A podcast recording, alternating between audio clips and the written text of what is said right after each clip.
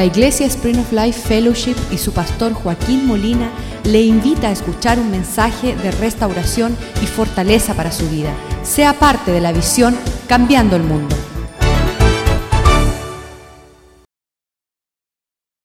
Te damos gracias que nos sacaste del sumidero, nos sacaste del polvo, del muladar, nos lavaste con tu palabra, con la sangre de Cristo, nos limpiaste, nos vestiste, nos diste vestimentas de, de ropas de gala, ropas de justicia. Tenemos ahora ropas que manifiestan gloria, ropas que, que son el adorno tuyo en nuestras vidas y nos ha dado participar entre un lugar de honra, un sitio de honor. Somos tu pueblo, somos tus hijos, somos tus ovejas, las ovejas de tu prado. Queremos, oh Dios, escucharte esta noche. Queremos escuchar tu corazón. Queremos palparte y que estando en su presencia seamos transformados. Deseamos en lo más íntimo de nuestro ser tener una cercanía con el omnipotente Creador. Que la sombra del Altísimo nos cubra. Que tus alas nos acerque cada día más a tu propósito, Dios. Y que tu palabra sea lámpara a nuestros pies, luz a nuestra senda. La verdad que nos hace libre, oh Dios. Queremos servirte, adorarte Queremos conocerte, oh Dios, como tú deseas. Ahora que tu palabra abra nuestros ojos, nuestro corazón y que podamos ir en pos de la obediencia y hacer hacedores de tu palabra. Tú nos sacaste del temor y nos traíste a la fe, de la ansiedad a la paz, de la destrucción a la instrucción, oh Dios. Pedimos, Señor, que tú nos prospere en todo esto. En el nombre de Jesús te lo pedimos. Amén y amén. El desafío es tremendo cuando vemos que aquella persona que hemos elegido, el presidente de esta nación, se para el día de su inauguración a decir que él quiere promover el medio donde los homosexuales tengan una expresión libre de sus sentimientos. Y ese es el que representa el liderazgo de nosotros, pero hay un problema. Él fue elegido para dirigir a esta nación a una prosperidad a prosperar. Y la palabra de Dios dice en Proverbios 14, 34 que es la justicia, es hacer las cosas bien hechas la que engrandece a una nación. Hacer las cosas bien hechas es lo que nos lleva a disfrutar prosperidad, grandeza, lo que se puede decir en inglés exaltación. La justicia exalta una nación, mas el pecado es una vergüenza a las naciones. Hacer las cosas mal hechas, y, usted sabe, ah, porque hemos estado teniendo muchas conversaciones en las últimas semanas, y la confesión, lo que admite esas personas que están sufriendo gran dolor es esto. Ellos dicen, lo hice mal y como lo hice mal, me siento mal. Y como lo hice mal, me siento mal, me está yendo mal. Y a nadie le gusta sentirse mal. Y a nadie le gusta sufrir. Y es por eso que tenemos que nosotros tomar otra actitud de no hacer las cosas mal hechas, sino discernir cuáles son las cosas bien hechas y hacerlas. Pero es un necio la persona que quiere hacer lo malo y quiere que tenga un refrigerio. La palabra dice en Hechos capítulo 3, versículo 19, dice que arrepentíos pues, cambia tu rumbo para que vengan tiempos de refrigerio. Haz las cosas bien, dice, así que arrepentíos y convertíos, cambia de rumbo, conviértete de lo que estás haciendo para que sean borrados vuestros pecados y vengan de la presencia del Señor tiempos de refrigerio. No que, ¿Cuántos quieren ah, vivir un infierno aquí en unos seis meses, un año? Una pesadilla. Las cosas torcidas, las cosas ah, a nivel, esta es la, palabra que usamos, violentamente sufriendo. y tenemos el entender que esta palabra violento violencia, significa que hemos violado los parámetros. El violar un parámetro no te deja sin consecuencias, sin castigo, sin situaciones adversas. De hecho, ah, yo cuando aconsejaba como abogado en mi, en mi bufete, llegaba una mamá con su hijo y decía, mira, mi hijo lo acaban de llevar preso por asaltar a una persona. Y yo le digo, señora, ese no es el problema. El problema es que todavía él no se ha enterado que eso es malo. Y cuando una persona está haciendo algo equivocadamente mal y no sabe que está mal, lo va a qué? Lo va a repetir y lo va a repetir en mayor cantidad. Quiere decir que si hoy asaltó una persona, mañana se entra a un negocio y asalta todo 10 personas. Porque no tiene el saber. Y, eh, el presidente parándose delante de una nación, profesando ir en contra de Dios es un desafío y un atrevimiento tal agresivo porque usted y yo sabemos que con Dios no se juega. Con Dios no se juega. Dios, Dios, Dios está por enfrentarse contra todos aquellos que se rebelan contra Él. Él, está, su naturaleza es esa.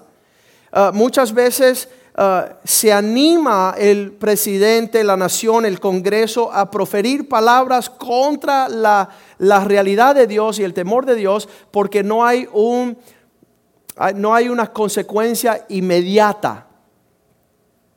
Yo a veces pienso si, si algunos de nosotros fuéramos Dios en un día que una persona haga esa mínima cosita que viene en, en contra nuestro, le hacemos así y ya lo aplastamos.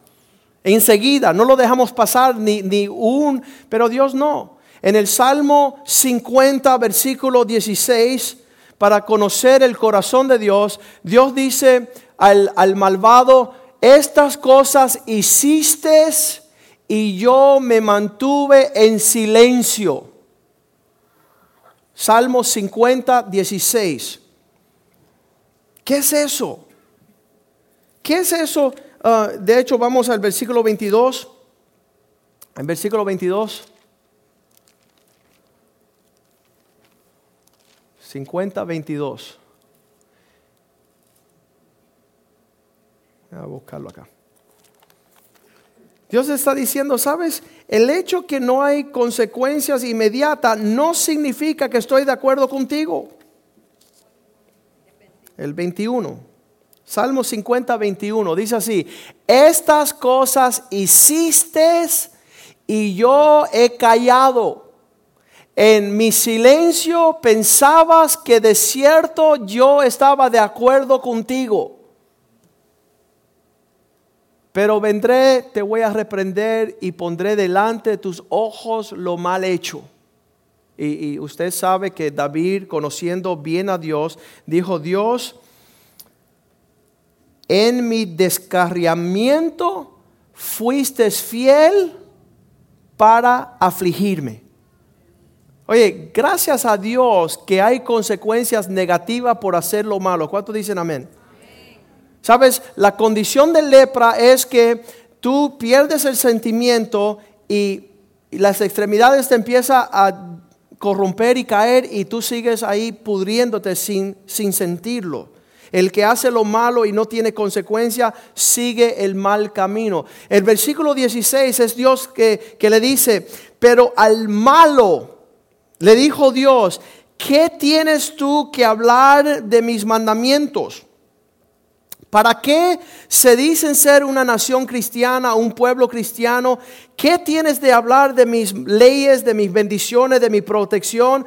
Que tomar mi pacto, mis promesas en tu boca. Pues tú, versículo 17, aborreces la corrección. No estás buscando el hacer las cosas bien hechas. El que no busca hacer las cosas bien hechas, ¿cómo le salen? Mal. Estaba hablando con un joven esta tarde y le decía, si tú fueses un piloto de un avión y nunca te enseñaron a manejar, ¿dónde terminas? Chocando, tronado, porque nunca te dejaste instruir. Tú aborreciste la corrección, echaste a tu espalda mis palabras. Dios te, te señala el camino y tú dices, ¿para qué quiero eso? ¿Para qué, voy a interesarme en, en preocuparme sobre eso? ¿Sabes por qué Dios te da palabra? Porque Él no quiere que tú sufras. Él quiere que tú prospere. El orden de la creación del hombre es el próspero. ¿Sabes cómo lo sé? Porque cuando un hombre empieza a sufrir pérdida, empieza a deprimirse. El sentimiento del ser humano es, mientras las cosas me están yendo bien, ¿cómo nos ponemos? Mira, sonrisa colgate, todo feliz. ¿Sabes por qué? La hicimos bien, nos está saliendo bien y le mostramos a todo, mira qué bien están las cosas. Estoy soñando, las cosas están preciosas, tengo una paz. El sol amanece todos los días. ¿Sabes por qué? Porque la hicimos bien, porque no echamos la corrección a nuestras espaldas, porque las palabras de Dios fueron preciosas para nosotros. El 18 dice así, dice, y si veías aquel que quitaba, aquel que hurtaba, si, si, veía aquel eh, en nuestra misión allá en, en Jiquilillo, en Nicaragua, empezamos a mandar dinero allá y le mandábamos el dinero para 10 ah, para 10 columnas y llevaban y compraban tres y las siete se las robaban. Y así mandamos allá el dinero y, y, con el presupuesto que le mandamos hicieron algo de una calidad inferior. Eso se llama un ladrón. ¿Cuántos dicen amén? Y cuando llegamos allá, vino un vecino y dice, usted no sabe cuánto le robaron a usted, pastor. Usted no tiene ni idea. Y yo dije, no, a mí no me robaron, porque eso fue el dinero de Dios. Y usted fue partícipe viendo ese robo y no diciendo nada. Usted robó también. Cuando veíamos a aquel que robaba, cerrábamos los ojos y corríamos con él. Hey, pastor, mira lo que me hicieron te hicieron. Si tú estabas participando, estabas restando a la calidad de lo que Dios quería construir. Te dijeron, espera un año, esperaste seis meses. Te dijeron, no te fuera y te fuiste. Y ahora mira lo que me hicieron. Hace años atrás una hermanita aquí en la iglesia me dice, pastor, este hombre me besó, me besó tantas veces y ahora no se quiere comprometer conmigo. Y pero te dijimos que no andara con ese necio. Te dejaste besar en vano. Qué horrible. Pero tú supiste que estaba mal hecho y corriste con aquel que robaba. Y con los adúlteros era tu parte. ¿Qué es un adúltero? Allá en, en Ecuador, un pastor americano misionero le decía, todos los adúlteros que se pongan de pie. Y nadie se ponía de pie. Y él decía, que se pongan de pie todos los adúlteros. Y ahí le vino el hermano y le dijo, no, no, te lo está diciendo mal, es adultos. Que los adultos se pongan de pie. Ya se había parado un hermanito, estaba llorando, quebrantado. El adúltero no es el adulto, el adúltero es aquel que quiere tener doble relación que ha roto su relación con Dios a tener una relación con una persona fuera de los tiempos de Dios. Tiene doble interés. Está compartiendo sus afectos, sus sentimientos. Y Dios dice, cuando tú estabas allá, tú pensabas que yo no veía. Con los adúlteros era tu parte. Versículo 19, tu boca metías en mal en tu lengua componías engaño. ¿A quién engaña el engañador? ¿Alguien sabe? A sí mismo. Voy a hacer trampa. Te estás haciendo trampa tú mismo. La calidad de lo que Dios quiere producir no está allí. La fuerza de lo que Dios quiere que tengas no estará. Allí estaba, dice, tú metías tu boca, ah, tu boca metías en mal, tu lengua componía engaños, tomabas asiento y asolabas contra tu hermano, hablabas contra tu hermano, contra el hijo de tu madre, ponía infamia. Estas cosas hiciste y yo no dije nada. Pensaba que de cierto estaba de acuerdo contigo, pero vendré, te llamaré la atención, te reprenderé y las pondré delante de tus ojos.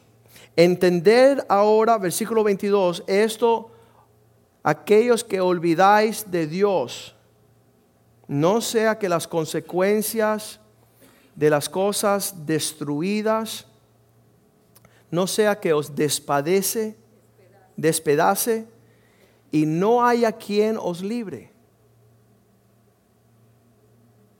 El que sacrifica alabanza me honrará. Y al que ordene, ordenare su camino, le mostraré la salvación de Dios. Hace las cosas bien, saldrán bien. Hace las cosas mal, saldrán mal. Nosotros somos pésimos en querer aprender. Nosotros, Dios quiere señalarnos actitudes y, no entendemos. Pues esta noche no queremos señalar ni el presidente, ni el adúltero, ni el fornicario, ni el ladrón, ni el mentiroso. Queremos nosotros decir esto. Queremos decir, Señor, saca esta naturaleza torcida de mí. Yo no quiero padecer y sufrir y fracasar. Yo no quiero tener las consecuencias de hacer las cosas mal hechas. ¿Sabes qué? Oremos por nuestro presidente, ah, busquemos ayudar a aquel que en, su temor está haciendo las cosas indebidas. Pero vamos a ver la raíz de todos estos asuntos. Y ahí se encuentra en el libro de Habacuc, capítulo 1. Cuando nosotros estamos viendo todos estos ejemplos, eh, estamos sorprendidos, estamos angustiados. Habacuc capítulo 1, versículo 2 dice así, ¿hasta cuándo, Señor, vamos a clamar a ti y no nos oiráis. Daremos, daré voces a ti a causa de las cosas fuera de orden, la violencia, las personas que violan los principios. ¿Sabes? Todo padre quisiera que su hijo fuera obediente. ¿Cuántos dicen amén?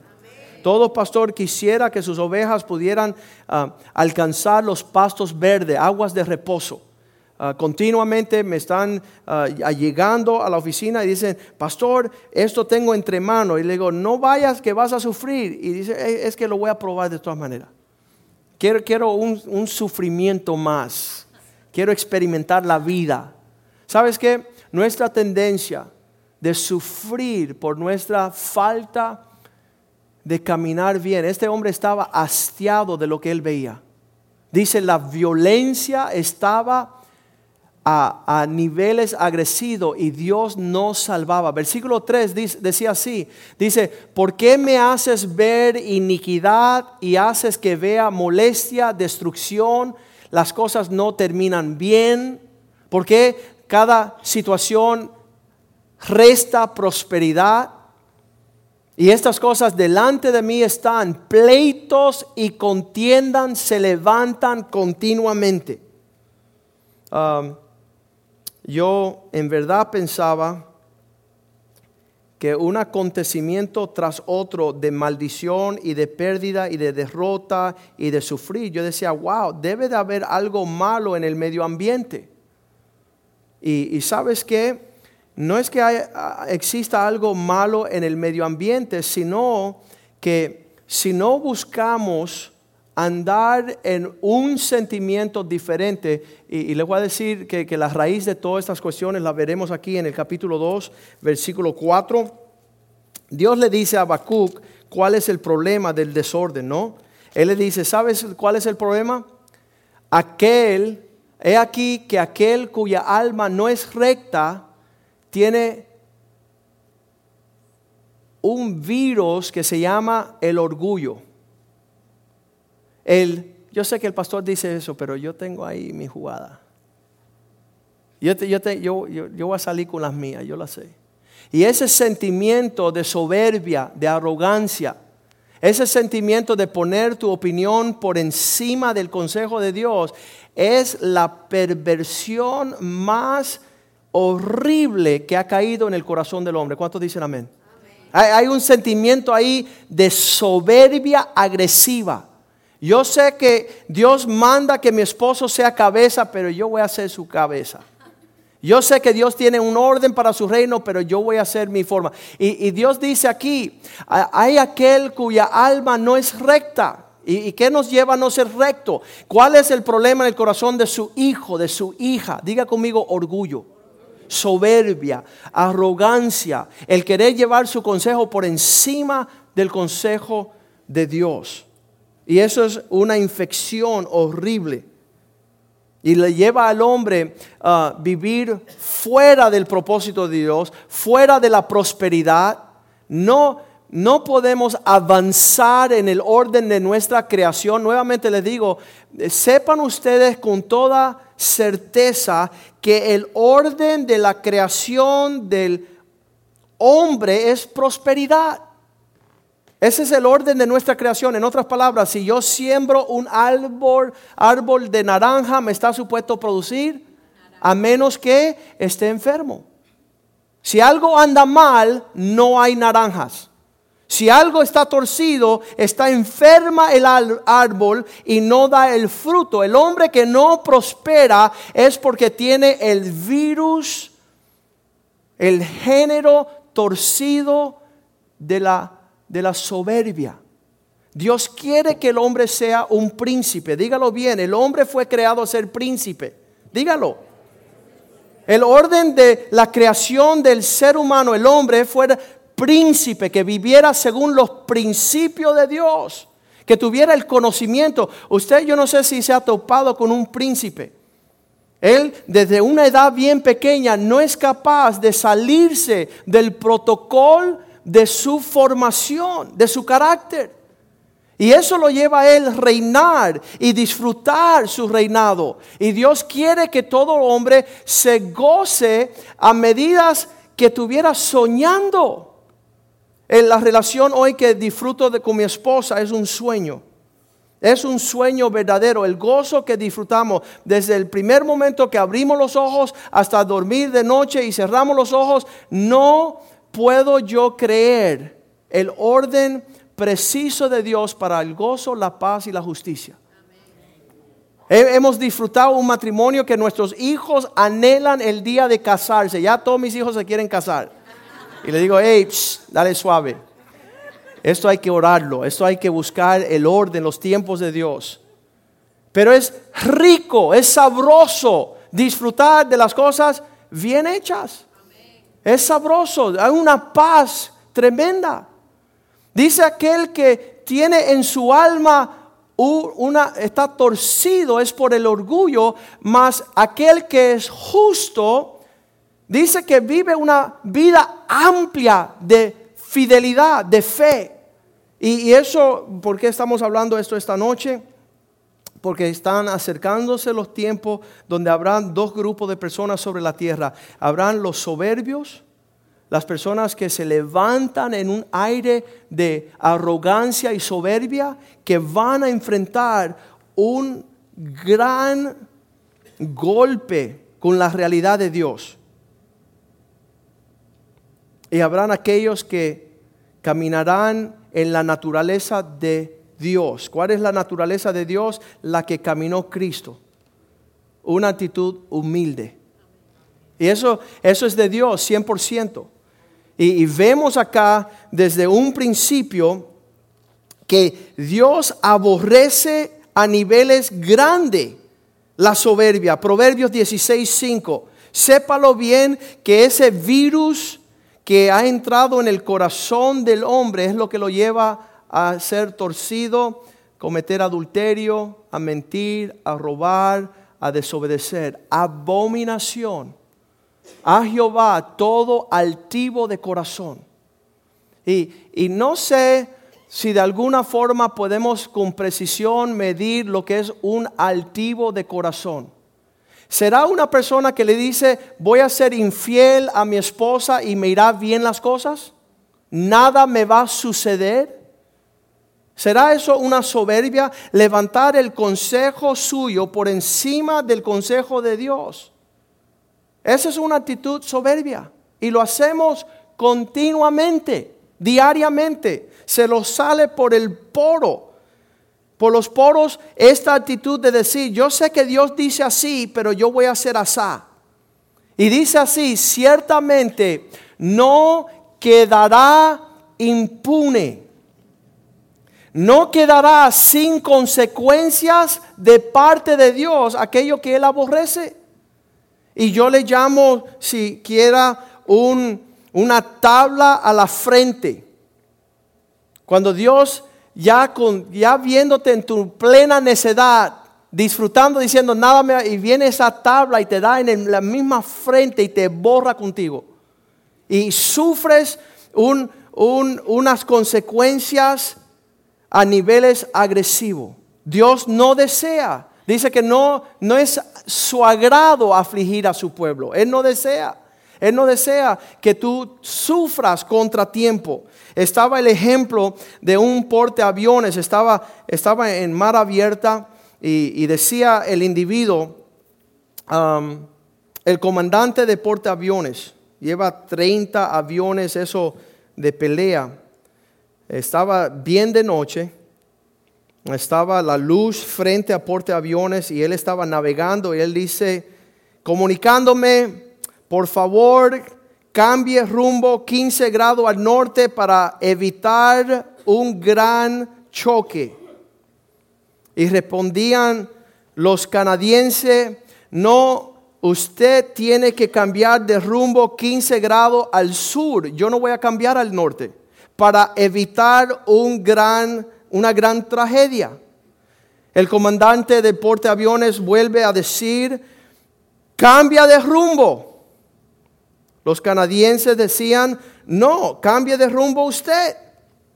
Estaban cada uno probando fuerza, soberbias aumentando.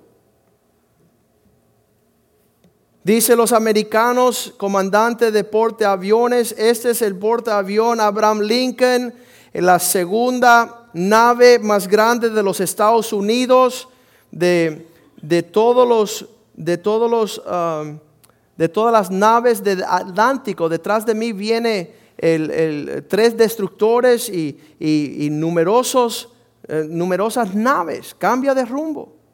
15 grados al norte. Y esta será mi última, ya vas a sufrir las consecuencias. Y entonces los canadienses dijeron, bueno, si así es que te agrada, esto es un faro, haz lo que usted quiera.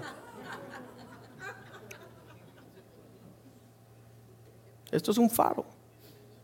¿Y sabes lo que la mayoría de nosotros vamos a hacer? Vamos a naufragar. Porque dice, no quedará impune aquel que levanta sus altitudes por encima del orden de Dios. Isaías 2.11 dice, la arrogancia, la soberbia del hombre siempre lo llevará bien bajo. Asimismo, versículo 12, acontecerá Isaías 2.11, ¿verdad? 2.11. Capítulo 2, allí. La altivez de los ojos del hombre será abatida. La soberbia de los hombres será humillada. Y Jehová solo será exaltado en aquel día. Usted va a decir, oye, me lo dijeron, me lo dijeron. Oye, me avisaron. Dios fue fiel y me tiró un alcance que yo pudiera cambiar rumbo y nunca cambié. Y toda altivez de los ojos de los hombres será abatida, será caída al piso. Y la soberbia de los hombres será humillada. Solo el Señor será exaltado en aquel día. El consejo de Dios es para tomar a ventaja de alinearnos con el corazón de Dios. Proverbios 28 dice que aquellos que andan en soberbia caerán de rodillas Estamos el 28 Proverbios. El rey que se sienta en su trono de juicio con su mirada disipada, todo mal. Proverbios 29, 23 dice, el orgullo del hombre lo llevará a niveles bien bajos. La soberbia del hombre le abate, pero el humilde del espíritu sustenta la honra. Proverbios 11.2 dice que cuando viene la soberbia, ahí viene la desgracia también. Pero con la humildad llega la sabiduría. Y sabes que la naturaleza de nuestra existencia no nos permite, le voy a decir, ah, hace dos años fuimos a, España, ahí las españolas nos enseñaron a hacer tortilla española. Me dijeron así, con aceite de oliva, usted, usted va haciendo, usted va calentando, y me enseñaron. Yo regresé a Miami, fui a comprar todos los ingredientes, empecé a hacer mi tortilla española, y llega el suegro y dice, quítate que tú no sabes. Y me enojé, yo decía, esta es mi casa esta es mi cocina, esta es mi tortilla. Y, yo estaba enojándome y sabes que no me enojé porque él estaba enseñándome a hacer una tortilla. Me, me enojé porque tenía que yo ser humilde y admitir que no sabía lo que estaba haciendo. Y estaba bravo no con que él había tomado mi lugar, sino con que él me quería enseñar y este cuerpo no quiere aprender. Y yo me empecé a poner rojo y yo quería tomar ese suegro y botarlo de mi casa. Lárguese de aquí, si esto es, la cocina, estoy aquí disfrutando. Y sabes que eso es soberbia. Porque finalmente Él me está ayudando para que me salga bien lo que estoy implementando, lo que estoy deseando yo. Y le decía, Señor, Señor, quita toda esta soberbia, quita todas esas actitudes, que alguien me quiere instruir y enseñar y yo estoy enojado. Que alguien quiere señalarme el camino y yo quiero estar bien molesto. Proverbios 18, 12 dice, antes de la caída del hombre, antes del quebranto, se eleva el corazón del hombre. Usted mida bien temperatura de actitudes, de conducta, de pensamientos, porque antes del quebranto ahí se empieza a subir el corazón a un lugar donde Dios no desea. Y antes de la honra es el abatimiento. Me acuerdo Isaías 14 cuando Satanás se enfrenta en una forma amplia y eso es lo que sucede. Muchas veces Dios nos da dones, nos da gracias y empezamos a inflarnos como unos sapos y empezamos ya a vernos como, como gran cosa. Y ahí estaba, descendió al Seol tu soberbia. El sonido de tu, de tu voz, tus arpas, tu música, gusanos serán tu cama. Gusanos te cubrirán. Habrá el olvido del propósito que fuiste creado. ¿Por qué? Versículo 2. ¿Cómo caíste del cielo, oh lucero? ¿Cómo Dios tenía que tú fueras un hijo de la mañana y fuiste cortado hasta el polvo de la tierra? Debilitabas a las naciones, tú que eras fuerte más que todos. Versículo 13. Tú que decías en tu corazón, subiré, subiré alto, voy para arriba, soy las estrellas, levantaré mi trono, el monte, la gloria, sentaré. El hombre estaba en un continuo soberbia, en un, un continuo orgullo, altitudes, versículo 14. Sobre las alturas de las nubes subiré y seré semejante al Altísimo. Ya que Dios es el que tiene los mandamientos, yo también tengo mis mandamientos. Ya que Dios instruye, yo también voy a instruir. Ya que Dios señala, yo voy a señalar. Ya que Dios enseña, yo voy a enseñar. Y esas actitudes son pésimas. Y es, es, es nuestra tendencia, es nuestra naturaleza. Dice la palabra de Dios, estando en esas alturas Versículo 15. De repente fue derribado hasta el mismo infierno, al mismo abismo. Versículo 16.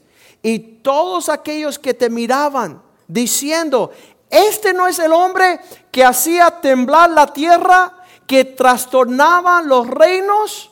Este no fue el hombre que estaba en la cima. ¿Qué pasó? Diga conmigo, soberbia. Soberbia es la que infecta el corazón del hombre de pararse el primer día de su presidencia a decir que él va a promover una agenda anticristo. Anticristo. Yo voy a, yo voy a poder ah, hacer cosas que Dios dice que no se puede lograr. Me recuerda a Job capítulo 20.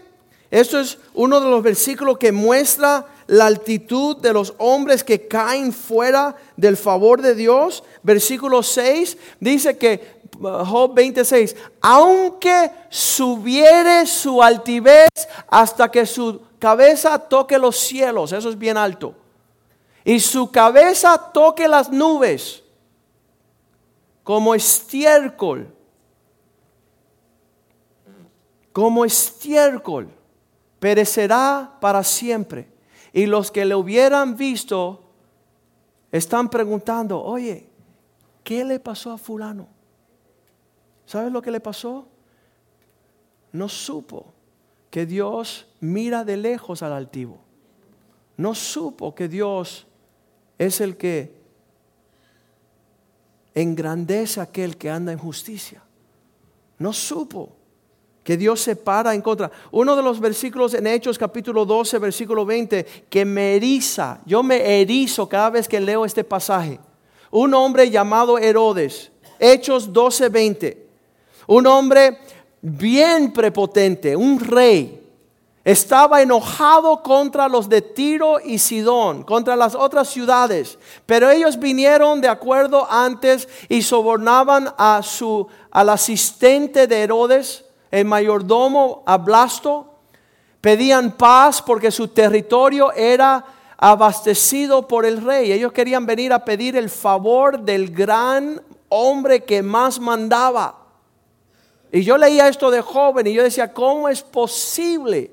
Versículo 21. Un día señalado, Herodes vestido de ropas reales. El hombre salió como, ok, me están deseando mi favor, están deseando porque yo soy el que le doy abastecimiento a, su hambre, a su sed. Y dice que con ropas dignas se sentó en el tribunal, en su trono, y les empezó a hablar. Y cuando él empezó a hablarle a esas personas a, una, a un discurso, ¿han visto una persona que tiene discurso de soberbia? ¿Han, ¿Han visto?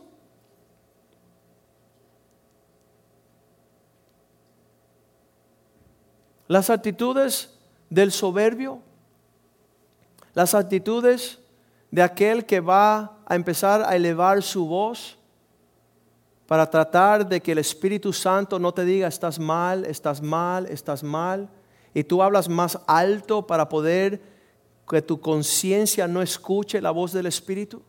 Y dice que alzando la voz, versículo 22, el pueblo empezó a correr con él diciendo, wow, el argumento de este hombre es justo, así como si fuera la voz de Dios mismo.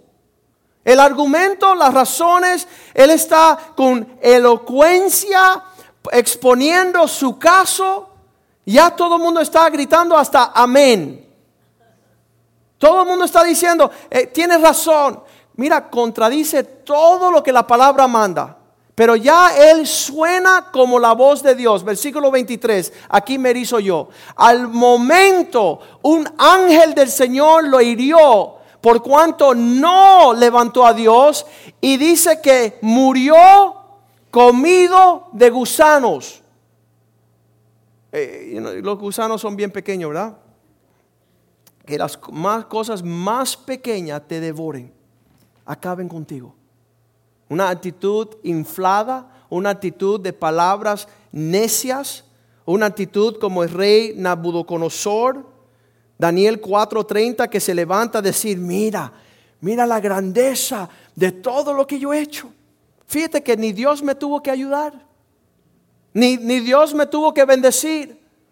Dice que, dice allí, habló el rey, ¿no es esta la gran Babilonia que yo edifiqué para casa real con la fuerza de mi mano y para la gloria de mi majestad?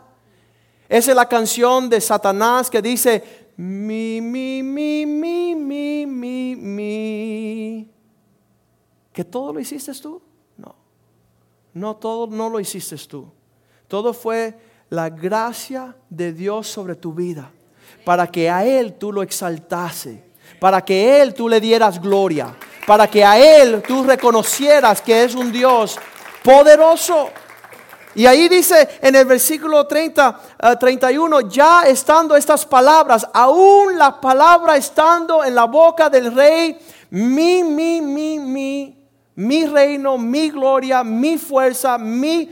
Cuando vino una voz del cielo y dijo, a ti se te dice, oh rey Nabucodonosor, el reino, lo que Dios tenía para ti, ha sido quitado de ti. Me, sorprendo. Eh, veo hombres, eh, hombres que eran clientes de, de mi bufete. Dios les bendecía con un negocio, ponían una cafetería y a los tres meses estaban cometiendo adulterio con las meseras. ¿Por qué es que cuando Dios nos prospera, vamos con los demonios?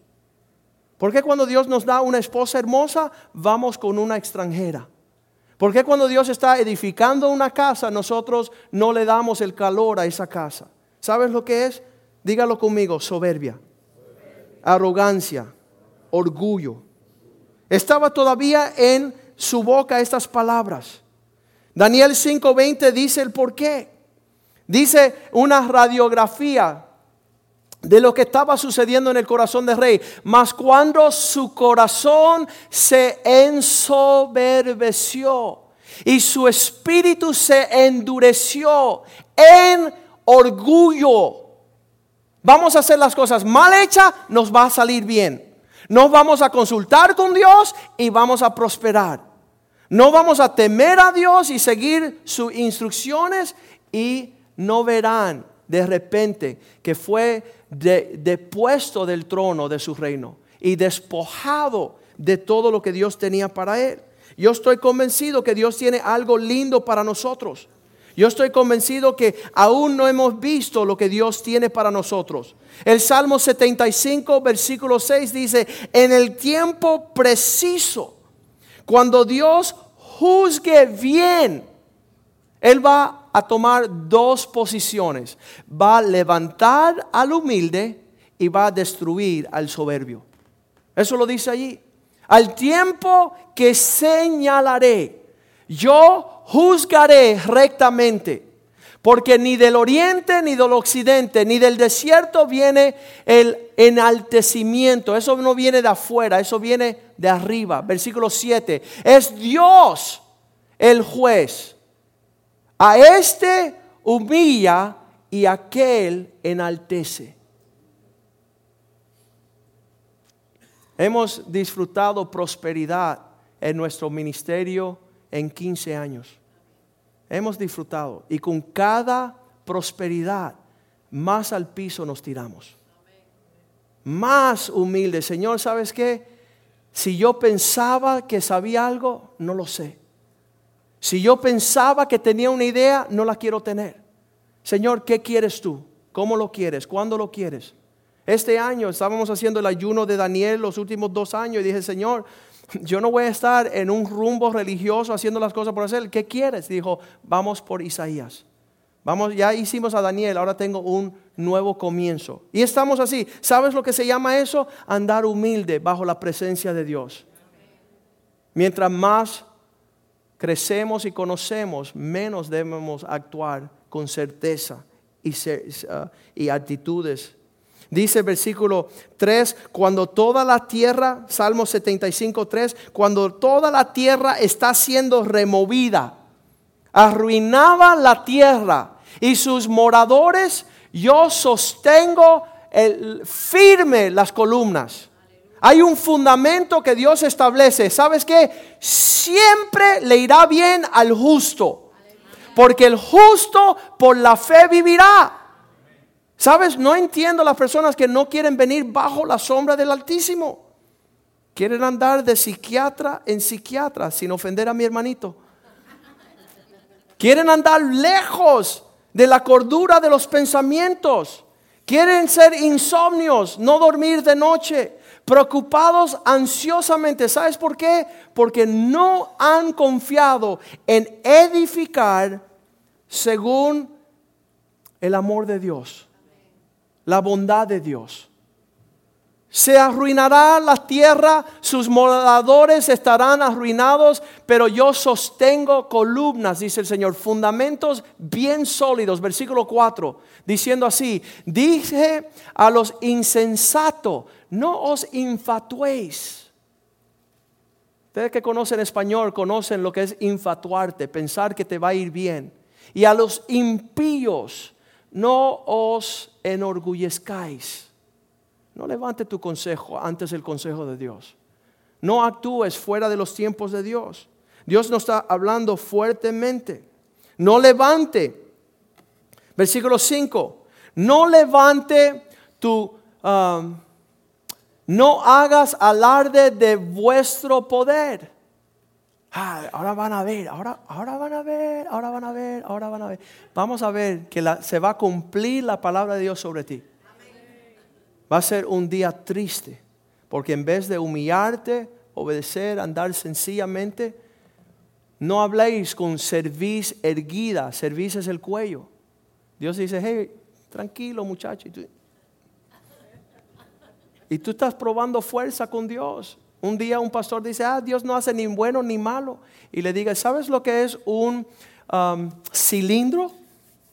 Te va a pasar por encima, mister. Vas a quedar como un como así vas a quedar, como, una, como un cartón. No te pares delante de Dios, no le hagas el desafío a Dios. No entres en, ese, en esa actitud de una cerviz erguida. Dice la palabra de Dios en el versículo 6. Porque ni del oriente, ni del occidente, ni del desierto viene el enaltecimiento del Señor. Dice el versículo 8, mas Dios es el juez Vamos a leer el 7 también. Y a este humilla aquel enaltece, versículo 8. Porque el cáliz, el vaso está en la mano del Señor y el vino está fermentado, lleno de mistura. Y él derrama del mismo hasta el fondo lo apurarán y lo beberán todos los impíos de la tierra. Toda actitud soberbia tiene su consecuencia. Tiene, no, no, no estará impune, dice la palabra de Dios. Versículo 9. Pero esto declararé por siempre. Anunciaré y cantaré alabanzas al Dios de Jacob. Versículo 10. Quebrantaré, diga conmigo todo, el poderío de los pecadores, pero el poder del justo será exaltado será levantado. Por eso me regocijo cuando leo uh, Santiago 4, vamos a ir allá, porque antes pensaba yo que el ser humilde era consecuencia de unas circunstancias que iban a acontecer en mi vida y yo decía, bueno, cuando vengan las situaciones que me humillen, entonces me humillaré. Pero qué instrucción linda está acá en el libro de Santiago, capítulo 4, pienso que es el versículo 12 Vamos a ver si es ese, el 10. Ya, Santiago 4:10. Humíllate.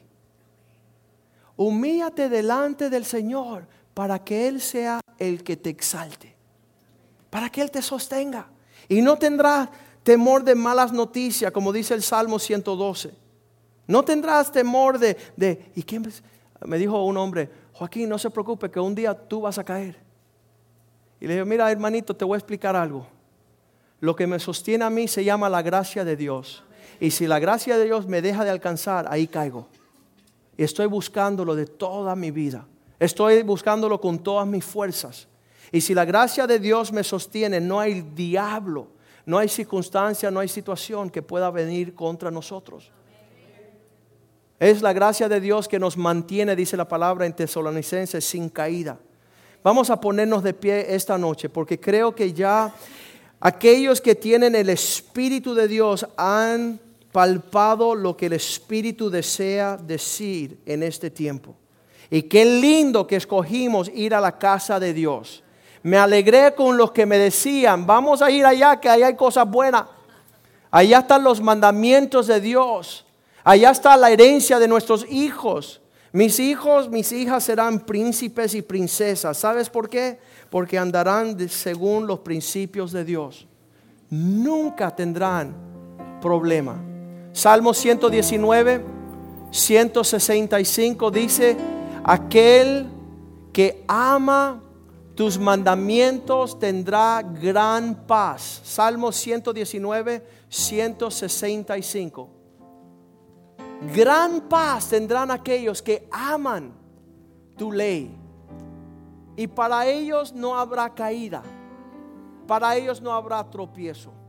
Para ellos no habrá, situaciones adversas porque le habrá alcanzado la gracia de Dios. Y no hay nada más lindo y nada más sabroso que vivir bajo la sombra de su gracia. Si esta noche has escuchado un mensaje que usted piensa que va a servir para que cambies rumbo y cambies tus prioridades y deja de levantar tu trono por encima del trono de Dios y tu voz por encima del consejo de Dios y tus planes por encima de los planes de Dios. Yo quiero que usted incline su rostro y levante su mano derecha porque quiero orar con usted.